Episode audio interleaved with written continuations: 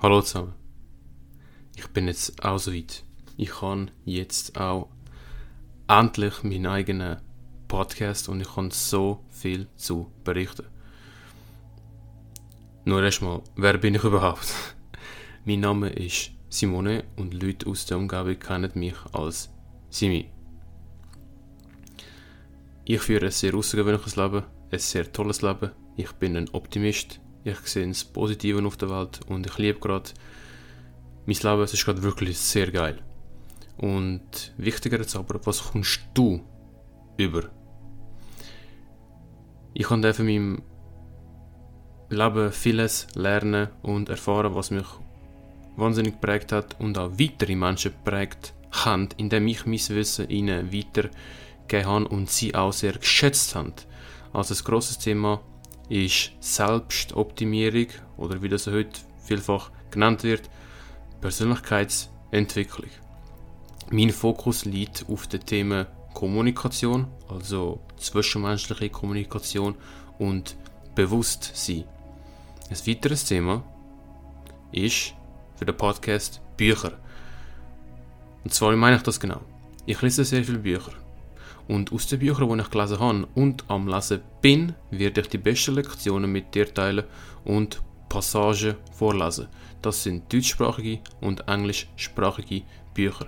Bei den englischsprachigen werde ich sie genauso vorlesen, ohne Übersetzung. Zwei weitere Themen, wo ich mir aber noch nicht sicher bin, ob ich sie zum Zug kommen wird, sind einerseits das Thema Bodybuilding, Schrägstrich Muskelaufbau, mit dem ich bestens vertraut bin und darüber berichten wird, wie effektiv trainieren, Muskel aufbauen, sich ernähren und so weiter. Das ist aber noch nicht sicher. Und das zweite Thema, das auch noch nicht sicher ist, ist Episoden aufnehmen zum Thema Japanisch, also zu der japanischen Sprache.